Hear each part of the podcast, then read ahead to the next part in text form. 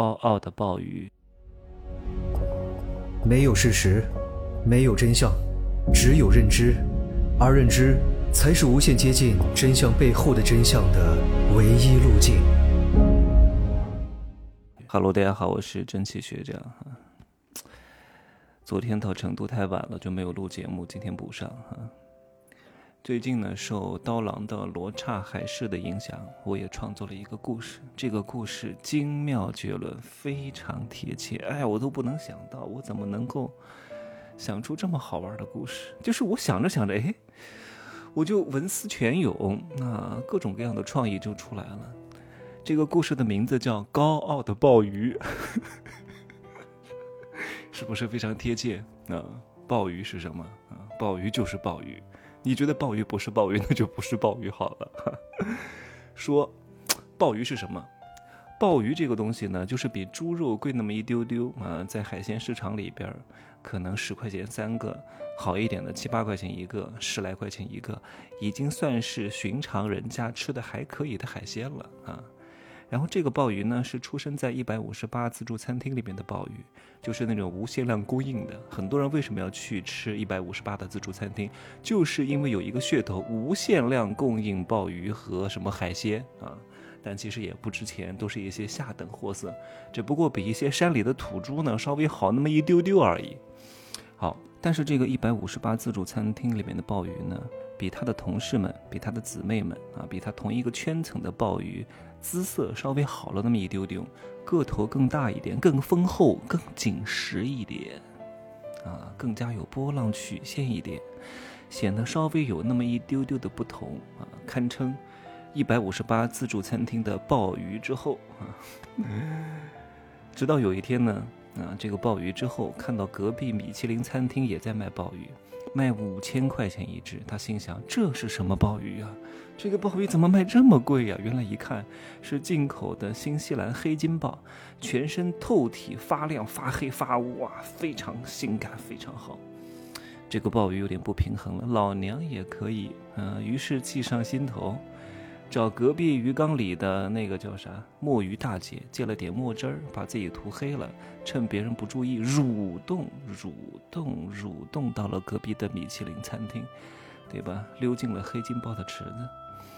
可是你要知道，来米其林餐厅的客人都是身经百战，都是尝过各种美味的饕客啊，怎么可能被你这种小伎俩给蒙混过关？给蒙混过关呢？可能刚开始还挑花了眼儿，但是呢，一上手发现掉色儿啊，掉色，原来是个冒牌货，是个 low 货，是个假冒伪劣产品啊！哎呀，于是时光荏苒，岁月如梭，这只涂了墨汁的、精心打扮的。一百五十八餐厅里的普通鲍鱼，最终还是悻悻的继续回到了他的一百五十八的自助餐厅。但是回来之后，他的整个气场就变了。原来他还可以好好的服侍这些一百五十八自助餐厅里的客人，但是自从进了米其林餐厅，逛了那么一圈，也没有人给他买单，也没有人最终会选他，也没有把自己成交出去，对吧？而且经过了岁月的洗礼，他的外表已经掉色了，但是他的里边可是真黑了呀，都真黑了。黑了之后回来还看不起同样阶层的鲍鱼啊，还对一百五十八餐厅里面的客人指指点点，心想就凭你们也能吃得起老娘，对吧？我可是才从米其林餐厅混过的。可是他没有意识到，他只是混过。但是没有任何一个客人点它，他误以为自己可以卖到五千块钱一只，再不济卖到三千块钱一只，再不济卖到一千五百块钱一只。可是他没有想到，他原来就是一个一百五十八餐厅里边的，随叫随到、无限量供应的那一只鲍鱼啊！哎呀，所以很多女人被富二代开车接过，在自己年轻的时候呢，被有钱人一掷千金的砸过，这个女人就得栽了。各位，只要是个女人，就一定会有男人追啊！如果她稍微有一点点姿色，说自己是舞蹈系女大学生、模特演员等等之类的这些东西，什么玩意儿啊？拍过什么戏？拍过什么片子？自己花点钱上个新闻，就以为自己是明星、是网红了吗？然后就开始乱要价了啊！虽然说有点姿色，是可以接触到一点富人、加到富人的微信，但是各位，这些女人呢，加到富人的微信，就以为这些富人都会去追求她，她就以为这些身价几百万、上千万、上亿的这些富人都想娶她，从此她的眼界就被抬高了。哇，你看，我的圈子多优质，这么多男人想追求我，这么多男人想娶我，可是是什么？可是她不是真正的黑金豹啊，只是加上了这些人，只是看一看，并不会最终选择他的。但他却误以为别人都要选择他，然后呢，他再一次回到他原来的阶层，遇到那些原来跟他差不多的男人，他就再也看不上了。所以你们经常会看到一种现象：一个所谓的优质剩女，可能是主观优质剩女啊，有很多人呢是主观帅哥和主观美女，其实非常非常一般的，都不知道谁给他的自信，误以为自己好像很值钱。这个所谓的主观优质剩女呢，其实都已经四十岁了啊，但是呢，她要求她的男朋友，要求她的对象，京沪两套房，年薪两百万啊，然后呢，呃，存款一两千万，净资产多少钱多少钱，要对她忠诚，要对她爱，为什么？因为她觉得，你看我的朋友圈里面有这么多富豪，这么多有钱人，他们都跟我暧昧过，都跟我怎么样过，都好像对我很有意思。可是，如果真的都对你有意思，为什么这些人不娶你呢？他们跟你暧昧，跟你玩一玩，不代表你真实的价值，懂吗？但是他们却误以为这个东西是他真实的价值。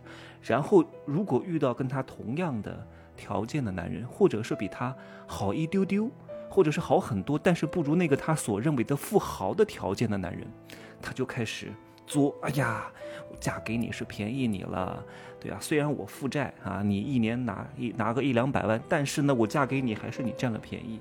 所以这个女人她不甘心啊，就算嫁给了这个男人，她也会压榨这个男人，她也会看不起这个男人，她也不会顺从这个男人，因为她心里愤愤不平。为什么？